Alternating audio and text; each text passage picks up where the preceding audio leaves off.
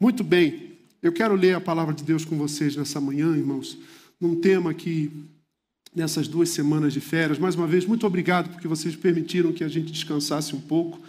Em janeiro é o, normalmente o tempo em que eu e Sinha e os meninos a gente tira férias, mas esse janeiro foi muito atribulado, meus pais muito doentes, meu sogro com 93 anos, minha sogra com 86, Covid, minha mãe com problemas crônicos de saúde. A gente ficou no hotel uma semana e só saía pra, praticamente para almoçar e para visitá-los. Então foi uma semana atribulada e a gente não descansou. E aí eu fiquei doente, fiz a cirurgia. Vocês acompanharam aí o mês de abril e maio. Foi muito difícil para mim e para minha família. Mas vocês são minha família. E vocês permitiram que a gente tivesse essas duas semanas de férias. De todo o coração eu agradeço. Se eu falar muito hoje é porque eu estou descansado. Então a culpa é de vocês. Não, não vou falar muito, não. Mas todos os anos, quando eu tenho um tempo de pausa de férias, além de orar, além de refletir, eu procuro ler alguns livros, eu procuro pensar sobre o nosso trabalho, a nossa caminhada como igreja, eu penso na minha família. Eu faço sempre uma pequena revisão de vida. É importante que ao longo da caminhada a gente sempre olhe, a gente confira. Tem uma coisa no Waze, vocês já notaram, que é assim, é, quando você sai da, da rota, como é que chama, Bernardo? Uma setinha aqui embaixo. Redirecionando, não é? Não tem assim embaixo quando você sai? Então, de vez em quando você precisa redirecionar o seu itinerário. E eu costumo fazer isso nessas férias. E nessas férias, eu meditei muito numa, numa história bíblica, numa narrativa bíblica, que encheu meu coração e gerou essa palavra que eu quero, essa mensagem que eu quero dividir com vocês hoje de manhã. Eu vou pedir para projetar aqui o, o, o PowerPoint, chama-se Fome de Pai. Fome de pai. O que é essa fome de pai? Engraçado isso, né? Como assim fome de pai? A fome que o pai sente, não a fome que nós sentimos por um pai. Quando a gente olha para a cultura, quando a gente olha para a cultura que nos cerca, na qual nós estamos inseridos, a gente vê aqui e ali flashes, é, relances, insights muito interessantes sobre a fome. Foi uma necessidade humana básica, né? Eu gosto muito de uma campanha do, do Pão de Açúcar, nós não estamos ganhando nada, é uma pena com esse, com esse merchan aqui, que é assim, você tem fome de quê? Sabe o supermercado Pão de Açúcar? Nosso irmão Abílio Diniz depois vai dar o dízimo aqui na nossa igreja. Né? Ele, ele não é mais do Pão de Açúcar. Você tem fome de quê? Sempre que, que essa campanha, é, enquanto essa campanha estava em, na isso me chamava muito a atenção. Foi genial, foi uma, foi uma sacada assim, essa. Você tem fome de quê? Às vezes você entrava no supermercado, nem estava com fome, mas essa frase poderosa te chamava para comprar aspargo e brócolis. Até parece, né? Você gosta de rock and roll? Gosta de música? Tem uma banda que infelizmente se aposentou chamada Titãs. E os Titãs têm uma canção, Comida. A gente não quer só comida. Vocês lembram desse louvor? Do nosso irmão Arnaldo, Arnaldo Antunes? A letra do grande poeta e letrista Arnaldo Antunes. A gente não quer só comida, a gente quer bebida, diversão e arte. Ontem eu estava relendo essa, essa letra Genial. A gente não quer só comida, a gente quer bebida, diversão e arte. Ou seja, dentro da nossa fome de alimento, existe fomes mais profundas. Existe uma fome dentro da fome da nossa fome. Existe uma fome dentro da fome da nossa fome. Já que eu estou falando nos Titãs, um dos nomes mais importantes da música pop, do rock and roll de todos os tempos, é o Bruce Springsteen.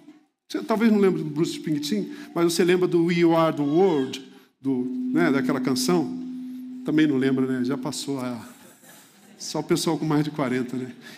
O Bruce Springsteen é aquele cara que tinha a voz mais rouca, né? Pronto, visualizou? No clipe lá que tinha o Michael Jackson, Steve Wonder, Ray Charles, todo mundo, né? O Bruce Springsteen tem uma frase, uma reflexão que ele diz assim: no coração do rock and roll existe uma enorme fome de pai. No coração do rock existe uma fome de pai. O que, que ele quis dizer com isso? Eu imagino que ele quis dizer que toda letra de rock, na verdade, pode ser resumida no seguinte: Pai! Presta atenção em mim, pai! Não, sou um, não é um pastor careta que está falando que toda letra de rock and roll tem um menino carente gritando: Pai, olha para mim, pai, será que você não me vê?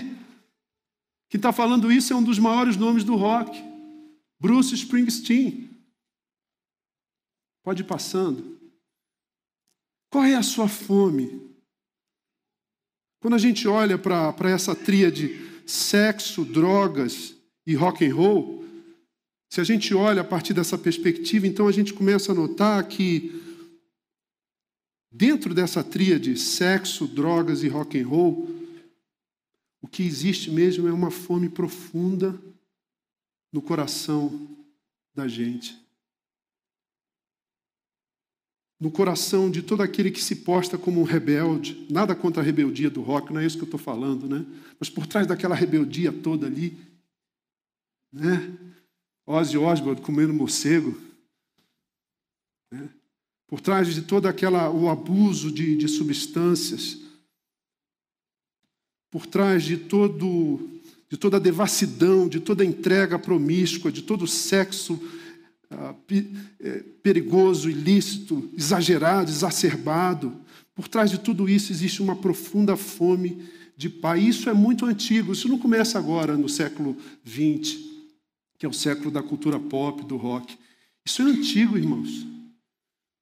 Se você lê a Odisseia de Homero, que fundamenta a literatura ocidental, né, a Odisseia, né, a história de Ulisses, você descobre que a, a, no coração da narrativa existe um filho numa peregrinação em busca de um pai ausente. Pronto, você pode tirar 10 na prova de literatura se cair na, na FUVEST, né? Qual o assunto da Odisseia? 800 páginas lá. Qual o enredo? A busca desesperada de um filho pelo amor do seu pai ausente e distante. A arte imita a vida. É ou não é? Está lá na, no, no chão, nos fundamentos, nos pilares da literatura do Ocidente, da cultura ocidental. Está na música pop, está no rock, está no sexo, está nas drogas, está nesse ambiente que a gente conhece muito bem. Eu sou filho, eu sou da geração MTV. Eu assistia, deixa eu confessar um pecado, eu assistia vídeo do ACDC, depois tocava no louvor da igreja. Uma certa culpa, mas eu assistia, Angus Young. Tem uma história bíblica lá no livro de Samuel, segundo livro de Samuel. Convido você a abrir comigo, capítulo 14, que mostra a validade dessa minha argumentação, ou seja, dentro do nosso coração existe uma fome profunda. Essa fome é maior do que comida, do que por comida. Essa sede é maior do que por bebida. Essa fome é fome do afeto de um pai da atenção de um pai. Pastor Ivo, de um abraço de um pai. E eu diria mais, é a fome da repreensão amorosa de um pai. Capítulo 14, verso 28, só vou ler um verso hoje de manhã. Se a mensagem depende da quantidade de versos, então hoje vai ser rapidinho, que é um versículo só. Absalão, verso 28 de, do segundo livro de Samuel, capítulo 14. Absalão morou dois anos em Jerusalém sem ser recebido pelo rei. Absalão morou dois anos em Jerusalém sem ser recebido pelo rei. Guardem esse texto. Quem foi esse Absalão e quem é esse rei? O rei é Davi. Essa história acontece mais ou menos mil anos antes de Cristo. Ou seja, nós estamos falando de uma narrativa de três mil anos. E conforme veremos, atualizada demais, updated demais. Bem atualizada. Davi, o grande rei de Israel, o herói de Israel, a referência, conversa com os judeus sobre Davi. Ele foi um cara complicado, vocês sabiam disso? Davi teve 19 filhos com sete mulheres. É isso mesmo que você ouviu. 19 filhos com sete mulheres. Fora os que ele teve com as suas dez concubinas. Isso não é um homem, isso é um porquinho da Índia, né? Isso é um coelho. Como assim? 19 filhos com sete esposas, fora os que ele teve com as concubinas, que, que eu acho que foram tantos que nem são contados na, na, na, na narrativa bíblica. Um pai de vinte e tantos filhos e com sete sogras.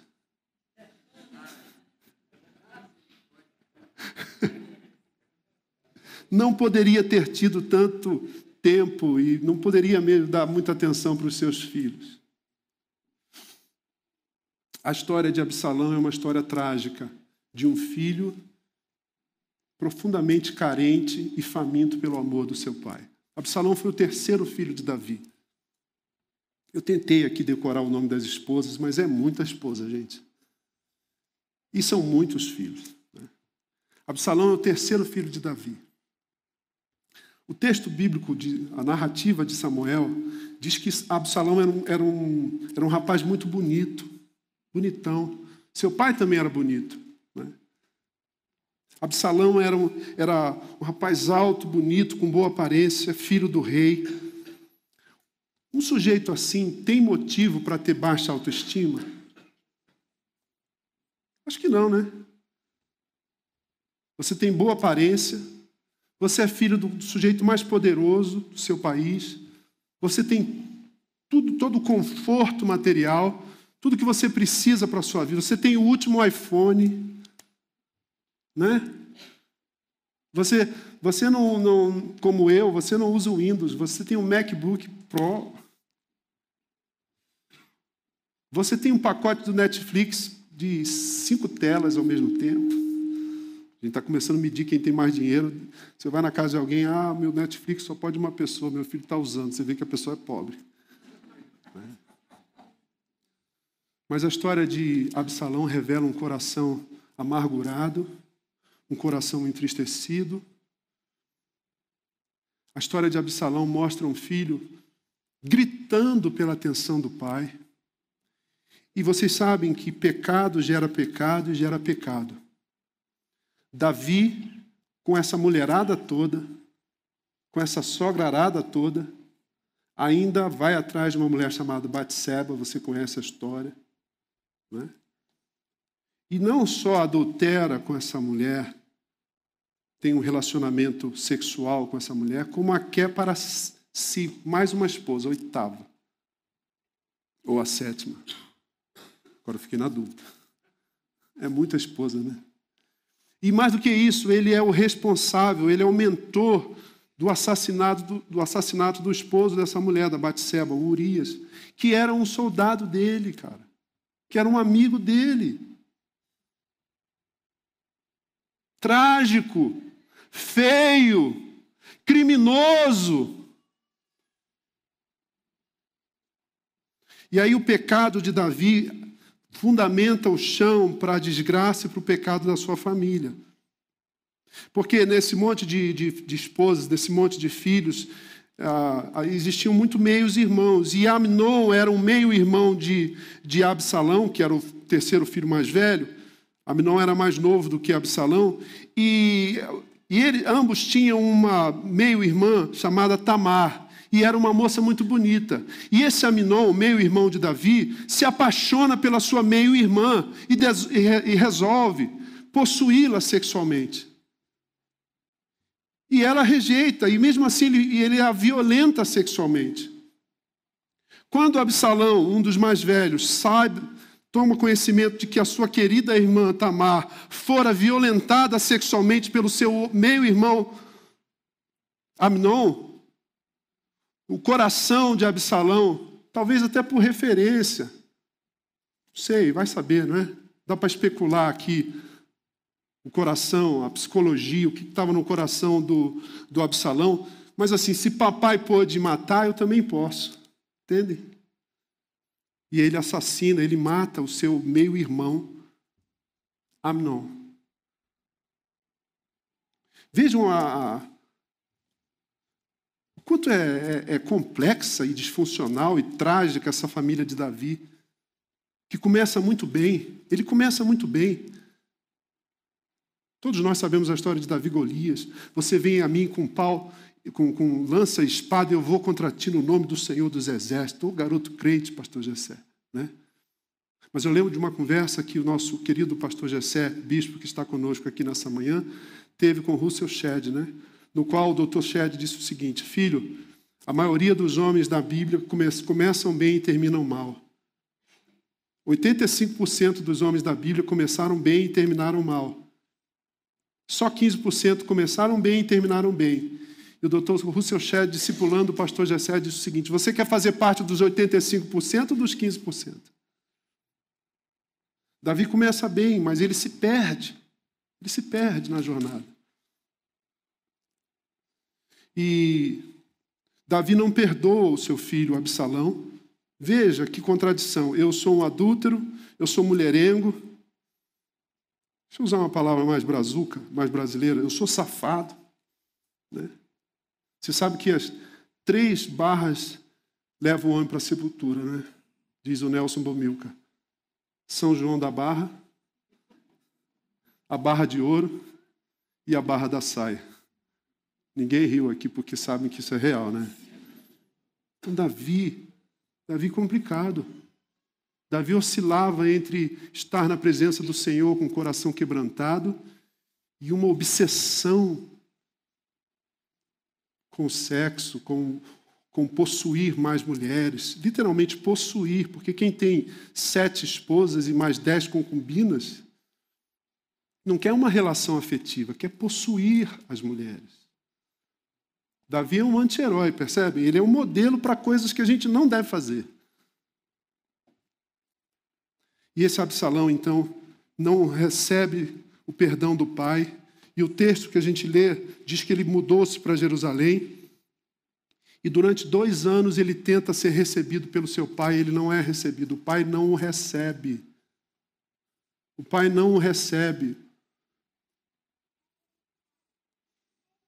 Aí, diante de, dessa narrativa, queridos, eu quero sugerir quatro atitudes práticas que a gente tem, que a gente precisa ter Três para nós que somos pais.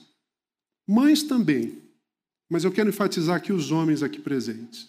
Três atitudes práticas para os pais e uma para os filhos. E essa quarta atitude para os filhos envolve a todos nós, porque todos somos filhos. Alguns de nós não somos pais ainda, não é? Não sei se seremos, espero que sim, mas pode ser que você não seja pai nenhum, mas você sempre vai ser filho. Você não nasceu da casca de um ovo. Você teve um pai. Você é fruto muito mais do que de um espermatozoide, de um óvulo, mas de, da união entre um homem e uma mulher. Você é filho.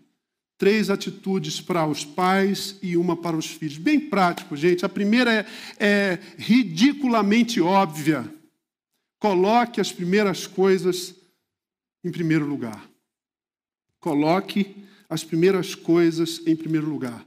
Talvez, talvez você não tenha sete esposas e dezenove filhos, mas talvez você tenha vinte e tantos motivos para não colocar o seu filho em primeiro lugar na sua agenda, para não colocar a sua esposa em primeiro lugar na sua agenda, para não colocar a sua família em primeiro lugar na sua agenda. Pastor, mas e Deus? Deus é, não é nem o número um. Deus é o fundamento, é a base. É mais do que o número um. Mas se você, se você preferir, primeiro Deus, depois a sua esposa, depois os seus filhos. Nessa ordem: Deus, cônjuge, filhos. Deus, cônjuge, filhos. Ah, não, pastor, meus filhos vêm em primeiro lugar. Cuidado, tem, nunca, tem, nunca ouvi falar de ex-filho, mas tem ex-esposa. Nunca ouvi falar de ex-filha, mas tem ex-esposo. As primeiras coisas em primeiro lugar. Eu, eu conheço um líder, foi um dos maiores pregadores desse país. Respeitado tanto no âmbito da igreja evangélica, fora da igreja evangélica, na sociedade. E ele narrou, ele teve um problema muito sério, seu ministério acabou, desmoronou. Não quero dizer que, que, que não vá é, ressurgir como uma fênix, porque o Senhor lhe deu muitos dons, uma pessoa admirável para todos nós, pastores mais jovens. Mas ele conta que antes de acontecer a grande desgraça da sua família e perder a sua família, sua filha caçula um dia, ele se arrumando, seis da tarde, sua filha se arrumando, ele se arrumando, sua filha chega e fala assim: Papai, essa é a sexta noite que você não fica para jantar com a gente, papai. Sexta noite.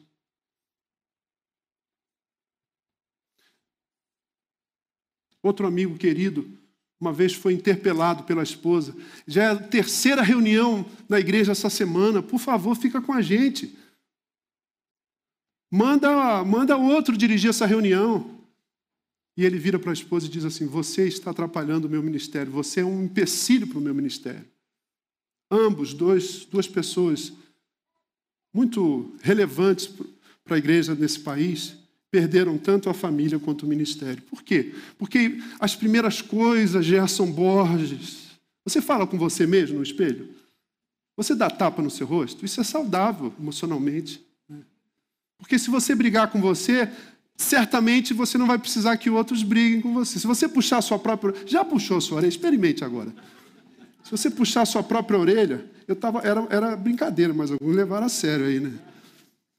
Se você puxar sua própria orelha, talvez você não precise ser repreendido por, por outros. Isso é bíblico. Quem julga-se a si mesmo não será julgado pelos outros. Essa frase, Absalão morou dois anos em Jerusalém sem ser recebido pelo rei, me impressiona. Como assim? O Ivo mora na mesma cidade que Andréia, São Paulo, e durante dois anos, Andréia tenta encontrar o pai e ele diz assim: Eu não quero, eu não posso, não tenho tempo, essa semana não dá, hoje tem uma guerra, ah, tem uns moabitas aí invadindo a gente, a gasolina subiu, a Ucrânia, a guerra da Ucrânia não acaba, desculpa, hoje não dá. O distanciamento geográfico não é problema, o problema é o distanciamento físico. Eu estou a 600 metros, quilômetros da casa dos meus pais. Ontem minha mãe me mandou uma foto da perna dela com erisipela há três meses. Estava tão feio, irmãos carne viva, 79 anos. Estava tão feio que eu não me dei conta que a, fo a foto eh, datava de três meses atrás e eu achei que era agora. Era uma foto de hoje. E eu comecei a chorar e soluçar. E liguei para ela aos prantos. Dona Nivalda, que te ama, Sabiá. Eu falei, mamãe, como assim? E eu não estou aí para passar uma pomada. Você talvez esteja distante geograficamente do seu pai ou do seu filho, de quem você ama, mas o distanciamento geográfico, ele é circunstancial, ele é uma contingência. O que a gente não pode aceitar é o distanciamento emocional. Porque essa história é cíclica, a história se repete. Absalão, meu pai é paz, e depois ele se sente tão carente, tão machucado pela falta de atenção, de afeto do pai, que ele guerreia contra o pai, ele se amotina, ele lidera uma rebelião para assumir o lugar do pai. Ele quer ver o pai morto. Um amor que não se consuma vira ódio. Essa é a primeira coisa que eu... é tão óbvio que você devia fotografar. Porque a gente tropeça no óbvio. Você não tropeça no óbvio, não? Eu estou tão preocupado com o sermão de hoje que eu coloco o controle da televisão na geladeira. Já fez isso? Eu estou tão preocupado com, com a reunião que eu tenho, que aí eu estou me preparando para a reunião, eu passo o creme de barbear na escova de dentes. Já fez isso? Ou só eu que sou maluco? Só eu que sou maluco? Ó, esse é o meu pecado. Agora me conte os seus pecados. Isso aí está parecendo Charles Spurgeon. Charles Spurgeon tinha um problema com cachimbo, grande pregador batista, tinha um problema com cachimbo. Charles Spurgeon.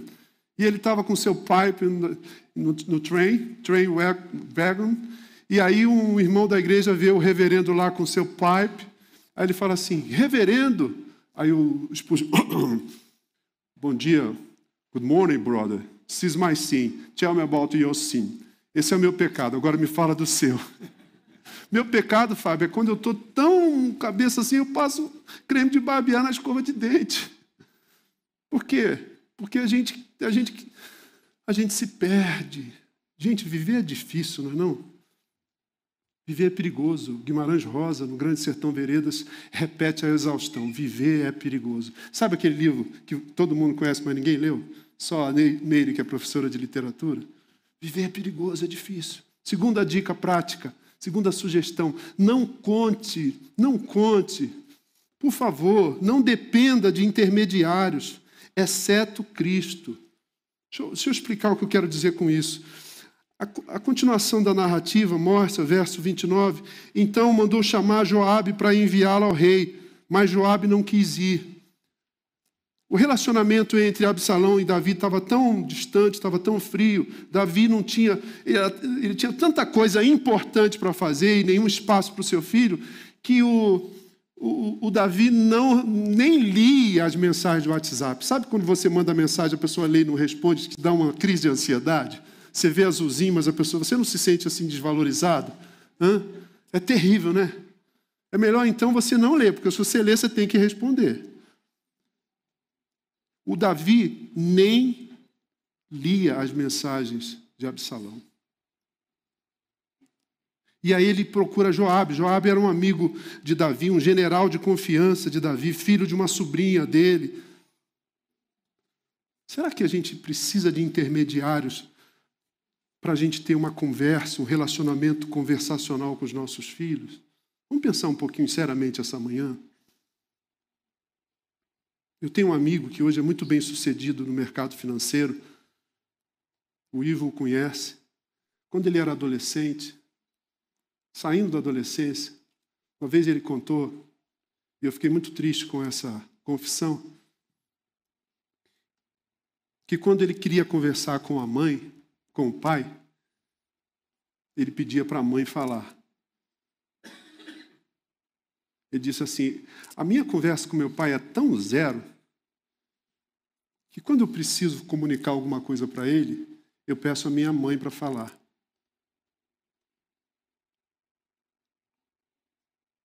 Que Joabes a gente está recorrendo na nossa relação com os nossos filhos?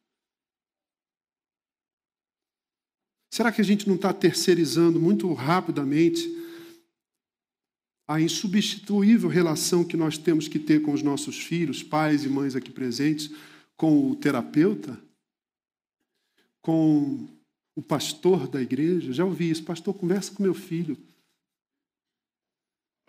Será que o ministro de adolescente está ocupando o nosso lugar? É claro que, quando a gente é pai, tem coisas que eu tenho certeza que meus filhos não vão querer falar para mim. Talvez por, por eu ser chato. Né? Talvez porque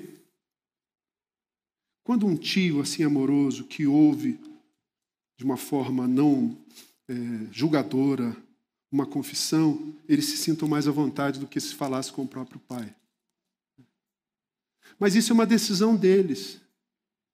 Eles não têm que, meus filhos e os seus filhos, não têm que procurar alguém para abrir o coração, porque você não escuta, porque você é capaz de ouvir, incapaz de ouvir até o final. Isso é uma luta lá em casa, né? Porque uh, tem um bichinho aqui na minha garganta que, que quer que eu me fazer interromper as frases dos meus filhos o tempo todo, mas é um exercício, eu tenho que aprender a ouvir. A gente tem muitos cursos de oratória, nós precisamos de cursos de escutatória. Aprender a ouvir. Não existe conversa sem escuta. Será que a gente não está terceirizando muito rapidamente? Ah, os americanos têm uma expressão que eu acho interessante. Quando os meninos chegam na adolescência, a menina começa a menstruar, o menino já tem a sua, ah, os seus testículos, me permitam aqui, formados, seu aparelho reprodutor formado. O pai chama para um restaurante, para uma conversa, sei lá onde, enfim. E tem uma expressão em inglês que é assim, things of life. Né? Momento em que o pai conversa sobre as coisas da vida. Isso é um eufemismo para a sexualidade. Para falar, olha, filho, é isso, isso, isso, filho, é isso, isso, isso. Será que isso cabe na nossa agenda, irmãos? Esse tipo de conversa com os nossos filhos?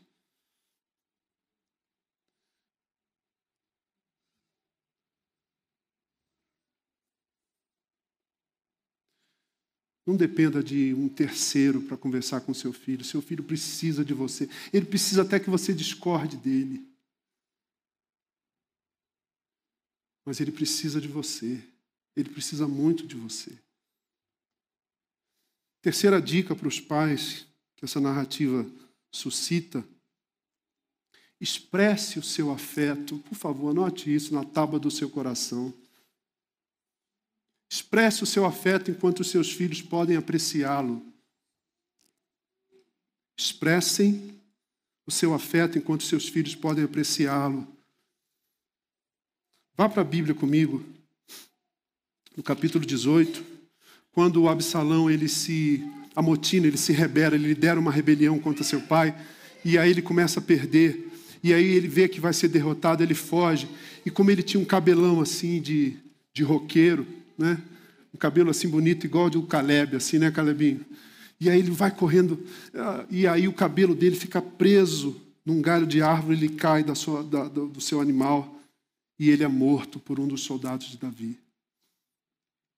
E aí, essa notícia chega para o Davi, alvissareira, né? O pessoal chega dizendo o seguinte: Olha, olha, Davi, o seu, seu filho foi morto, nós conseguimos derrotar, ele foi morto, Absalão foi morto. Quando Davi ouve isso, ao invés de se alegrar, porque afinal de contas o seu filho se transformara no seu maior inimigo, e nós vemos isso no capítulo 18, últimos versos. O rei perguntou ao etíope: O jovem Absalão está bem? O etíope respondeu: Que os inimigos do rei, meu senhor, e todos os que se levantaram para te fazer mal, acabem como aquele jovem. O cara enche a boca, ele enche a boca achando que ia receber uma medalha, um prêmio do rei. Ele diz: Eu gostaria que todo mundo que se levantar contra ti termine, acabe mal como aquele jovem rei. Então o rei, abalado, subiu ao quarto que ficava por cima da porta e chorou. Foi subindo. Imagine essa escada aqui, por favor, me permitam, olhe para essa escada. Você é Davi, você recebe a notícia da morte do seu filho Absalão aqui, e você vai subindo essa escada, indo para um quarto que fica aqui em cima, diz o texto. Ele foi subindo e clamando: Ai, meu filho Absalão, meu filho, meu filho Absalão, quem me dera ter morrido em seu lugar. Ah, e chorando: Absalão, meu filho, ah, meu filho, Absalão. Quando eu leio essa tocante, tristemente bela ou belamente triste, sei. Dói o coração, né, Dutra? Né, irmãos? Quando eu leio essa, essa narrativa do luto de Davi, sinceramente eu fico mais comovido, não pelo grito de Davi, pela cena, é uma cena de filme, né? Certamente Hollywood fez algum filme com, com Absalão. Né? Eu fico mais comovido, impressionado pelo fato de que em toda a história de Absalão, toda a narrativa da relação entre Absalão e seu pai Davi, eu não vi nem de longe uma expressão de emoção assim.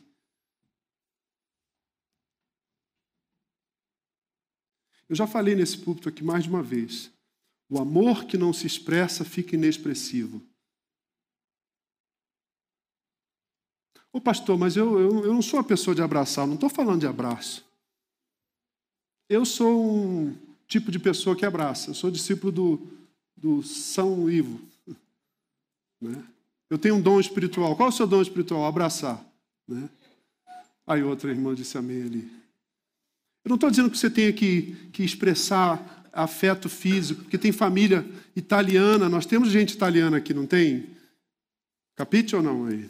Né? Então, assim, é, é, físico. Mas tem gente que, que, culturalmente, ou a história da sua família, não é assim de expressar fisicamente. Eu não estou falando que toda expressão de afeto tenha que ser física, mas toda expressão de afeto é necessária para a construção de, uma, de saúde emocional e de uma relação entre pai e filho, que o filho não morra de fome o resto da vida porque não se sentiu amado pelo pai.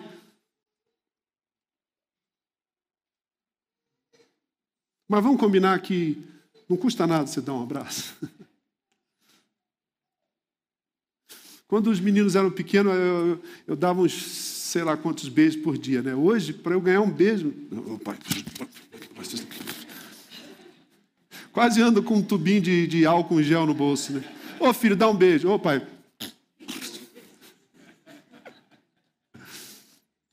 Tem um certo distanciamento na, na adolescência, né? Ou você nunca sofreu o que eu sofri. Quando, nosso, quando a gente, quando os filhos são pequenos, eles acham que o nosso carro é o melhor, né? O carro do meu pai, né? Fuscão preto lá, mas o carro do meu pai é o maior carrão. Quando tem 13 anos, ele já sabe a diferença entre um Fusca e um SUV. Hã? Híbrido. Ô pai, pai, não precisa parar na frente da escola, não, pai. Pode deixar que eu vou andando aqui com meus amigos. Não é? Vai se preparando aí, cara.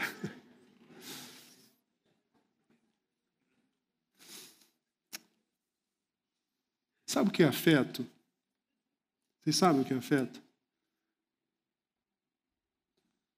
O Valon, Valon é um psicólogo francês, né? Valon. Se não for, a partir de hoje eu declaro que ele é francês. É, Valon, é francês, né? Ele diz que afeto é simplesmente, ou afetividade, a capacidade de trocarmos com o ambiente. Então, por exemplo, se você é afetivo hoje de manhã, eu espero que ou a, a, o tempo de adoração, a música, ou essa reflexão, ou o sorriso de um amigo que falou: Cara, que saudade de você. Né? Alguma coisa que vai acontecer aqui te afete, te toque. E afetividade não é só ser afetado pelo, pela parte de fora, sabe? Afetividade é, é a capacidade também de você afetar o outro.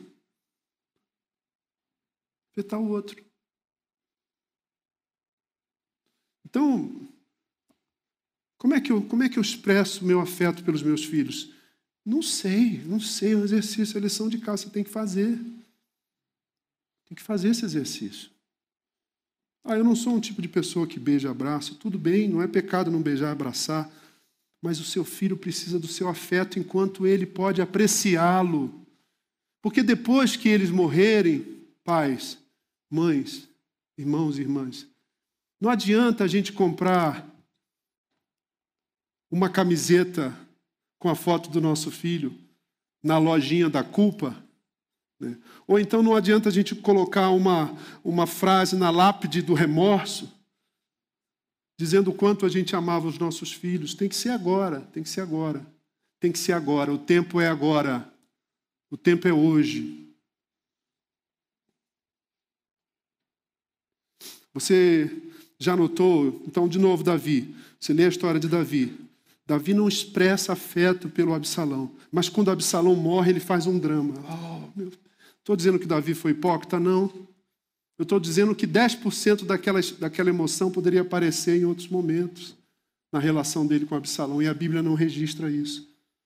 A Bíblia não deixa isso para nós como, como um exemplo. É muito desproporcional, irmão. A gente é um bicho esquisito mesmo. O pecado. Você quer entender a Bíblia? É o seguinte: Deus nos deu tudo. E aí vem a queda, a gente perdeu tudo. Jesus está nos, nos dando de volta tudo. E um dia nós estaremos na presença dele eternamente, desfrutando desse tudo. Diga amém. Mas enquanto a gente está nesse processo aqui, perdemos tudo, ganhamos tudo, perdemos tudo, Jesus está nos dando tudo de volta e um dia estaremos eternamente na presença dele, desfrutando desse tudo na eternidade, na sua glória celestial. Enquanto estivermos entre a árvore do conhecimento do bem e do mal e entre a árvore da vida, nós somos pecadores, nós somos egoístas, nós somos, como dizia Martinho Lutero, nós somos, deixa eu usar eu, eu sou um saco de pó e vermes. Eu sou egoísta. Farinha pouca. Conhece esse versículo? Para alguns é versículo, é mandatório. Farinha pouca, meu pirão primeiro. Ah, eu, pô, pastor, você quer me colocar a culpa domingo de manhã? Eu estou me matando para dar uma boa faculdade para o meu filho. Seu filho não quer uma boa faculdade, ele quer o seu amor. Posso ouvir um amém aqui ou não? Amém. Ele quer o seu amor. Ele quer o seu amor.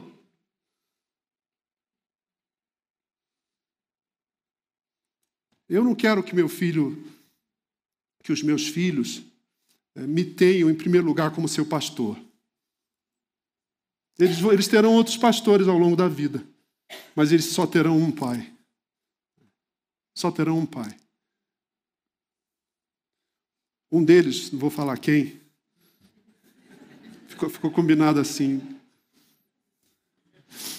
Quando tinha três anos, falou assim: Pai, você é meu pastor. Eu falei: Sério, filho? Sim, pai, você é meu pastor, pai. E eu disse assim: Mas você sabe o que é o pastor? Porque até os 12 anos, né, diz nosso amigo Piaget, a criança não tem a capacidade de abstrair, de fazer conceito, né? Então ela dá exemplo. E eu fiquei esperando o que, que um deles, um deles, um, um deles diria. E aí ele disse assim: Ah, pastor, pastor é alguém que fala muitas palavras. Fiquei deprimido, cara. Falei, preciso diminuir o tempo do meu sermão, né? Olha a imagem que o cara tinha de pastor. O que é pastor? Oh, um pregador do evangelho. É alguém que casa, batiza e sepulta. Alguma coisa assim, sabe? Ofício religioso. Não, é alguém que fica lá falando blá, blá, blá, blá, blá, blá. É, pensa que é mole ser pastor? Troca de lugar comigo aqui. Né? Por fim, por fim, uma sugestão prática, um desejo do meu coração para todos nós como filhos. A gente precisa perdoar os nossos pais. Sabia disso? Olhe para mim. Você precisa perdoar o seu pai. Talvez ele não esteja mais aqui, ele tenha partido, mas isso não muda o fato que a falta de perdão no seu coração te adoece, te entristece, faz com que você fique assim andando igual o hamster, sabe? Andando, andando, andando sem sair do lugar. Porque, como eu disse no início, a nossa maior fome é a fome de afeto e de amor e de reconhecimento do nosso Pai. Ontem, enquanto eu revia, todo mundo já estava recolhido, os meninos nos seus quartos, assim também, me aguardando, e eu na sala, me ajoelhei e chorei na presença do Senhor, dizendo: Senhor, me mostra o que eu preciso perdoar ao meu pai que eu ainda não perdoei. E eu chorei ali ajoelhado na sala, lembrando de episódios da minha infância que eu achei que já estavam superados, mas o Espírito Santo trouxe ao meu coração me dizendo o seguinte: não ouse subir naquele púlpito e falar que os, os meus filhos que estarão te ouvindo precisam perdoar os seus pais se você não perdoar o seu pai. E eu chorei na presença do Senhor, me quebrantei, e depois eu comentei com a Cinha sobre esse tempo. Esse texto de Efésios, de Efésios não, Primeira carta de Paulo aos Coríntios, no capítulo 4, verso 15. Esse texto nos ajuda a entender. Não, não é esse texto ainda não. Espera um pouquinho. É Efésios sim. Efésios 4, 32. Efésios 4, 32. Eu faço questão que os irmãos leiam comigo.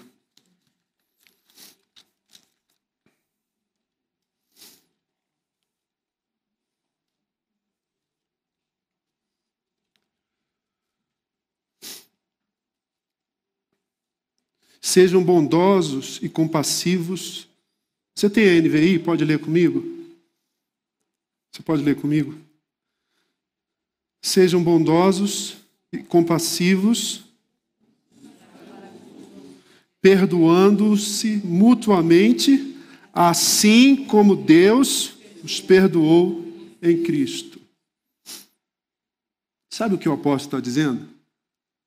Muito importante. Ele está dizendo que eu devo perdoar meu pai, não porque meu pai mereça, mereça o meu perdão, mas porque Deus me perdoou em Cristo. Amém? Só a irmã dela disse amém? Eu não devo perdoar o meu pai porque meu pai me pediu perdão.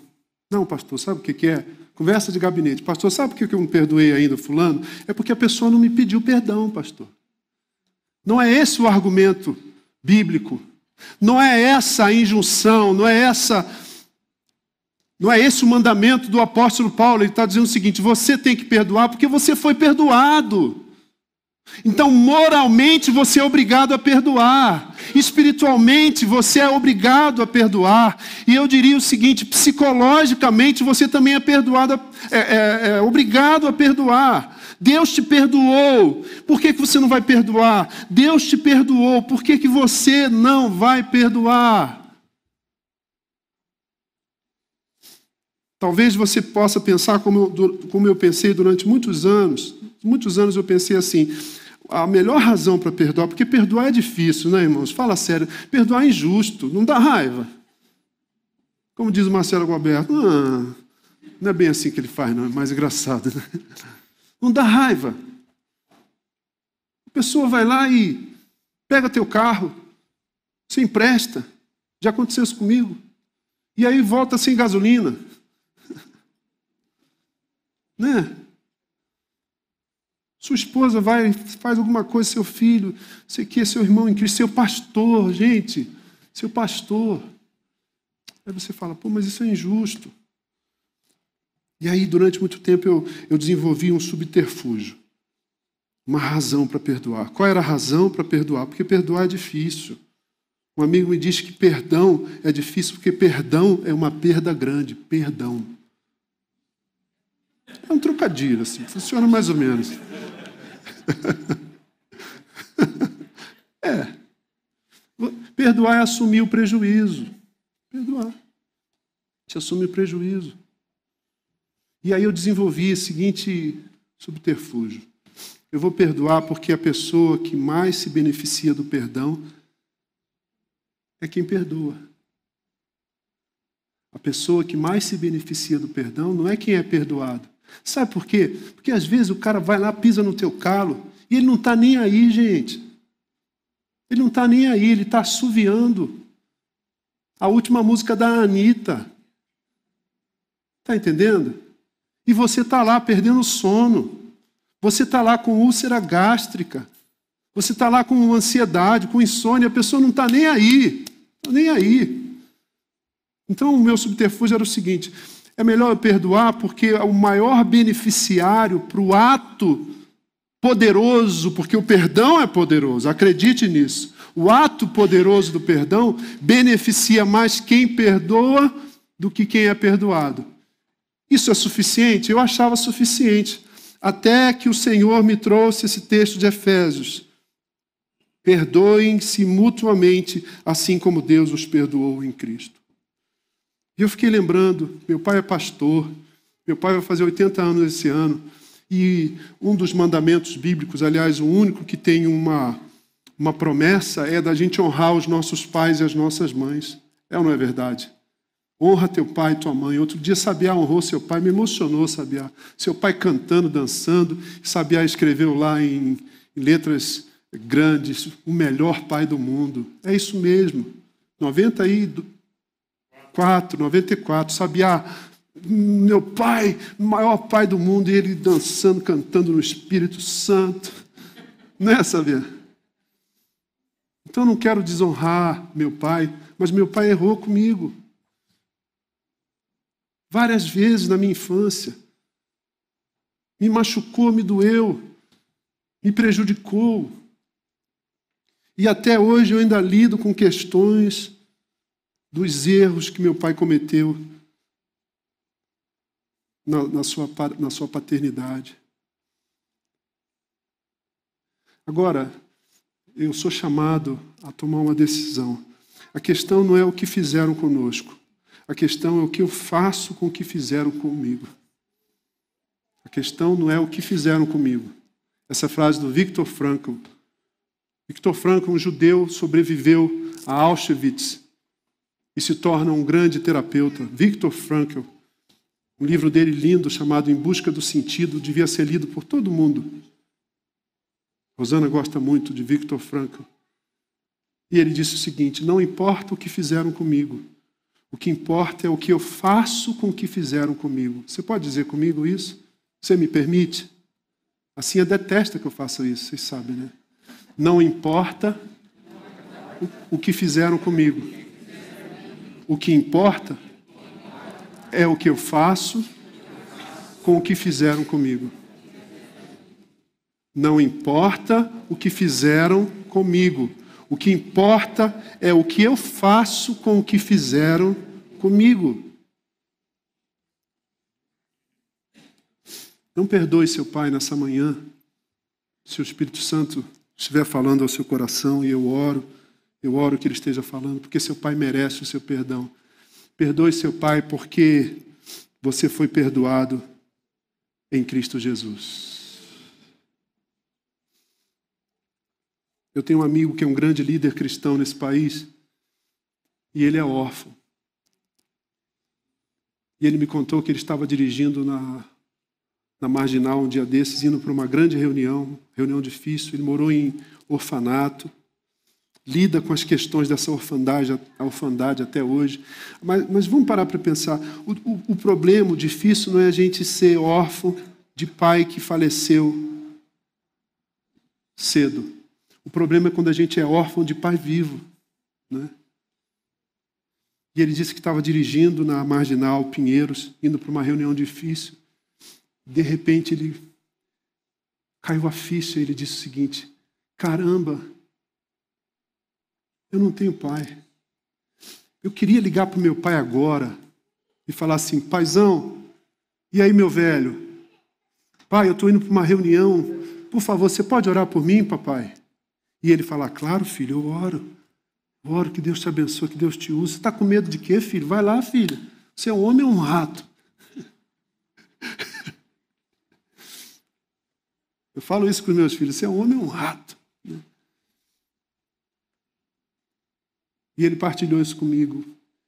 Gerson, eu queria muito, muito, muito, muito, muito, muito, mas muito mesmo, ter tido a experiência de um pai que me corrigisse, mas também que me abraçasse, que me confrontasse, mas que fosse lá na vila Belmiro ver os santos, porque ele é santista, tem esse defeito comigo. A nossa maior fome, irmãos, a nossa maior fome é a fome de pai. Mas essa fome não vai ser preenchida pelo pai terreno. Essa fome só vai ser preenchida pelo Pai celestial. Você não para, disse Paul Auster, escritor americano, você não para de sentir fome pelo amor do seu pai, nem mesmo depois de adulto. Eu vou fazer 53 anos em agosto. E eu ainda sinto fome do abraço do meu pai, do meu pai olhar para mim e afirmar: Filho, parabéns. Sabe quando os nossos filhos são pequenos e a gente é mais crente? E eles fazem aquele desenho assim de uma barata no avesso? E com influências de Picasso, do surrealismo espanhol. E aí fala, papai, fiz para você, papai. Aí você olha assim, quem é filho? É a mamãe? Fala, não, papai, é você, papai. Você olha assim. Aí você fala assim, você faz a mentira mais linda do, de todas. Que lindo, filho. Agora imagina se, se você vai ter coragem de falar para o seu filho assim: Filho, eu sei que sou feio, mas você caprichou na minha feiura aqui, né? Filho, você parece um filhote de cruz credo depois da chuva. Filho, tá uma droga. Você vai falar isso para o seu filho? Quando ele é pequeno, a gente não fala. Mas aí, quando ele é adolescente, a gente fala. Quando ele compra sua, o seu primeiro carro, você fala, filho, que cara, que carro horrível você comprou. Né? Quando ele toma as decisões da vida, a gente, a gente vai, a gente vai entrando na meia idade e a gente vai ficando pior do que a gente é. Mas aí eu tenho aprendido que um resumo do Evangelho, o resumo do Evangelho, o resumo do Evangelho é a gente voltando na estrada da vida. Põe a, o slide do abraço do pai, Vini, por favor. Primeiro slide do pai abraçando. A gente voltando esfarrapado, estrupiado das decisões erradas da adolescência, das decisões erradas na faculdade, das decepções com o trabalho, nas crises do nosso casamento,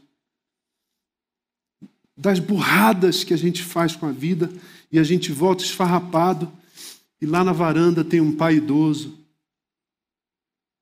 que larga tudo e corre ao nosso encontro e nos abraça com um abraço que é insubstituível.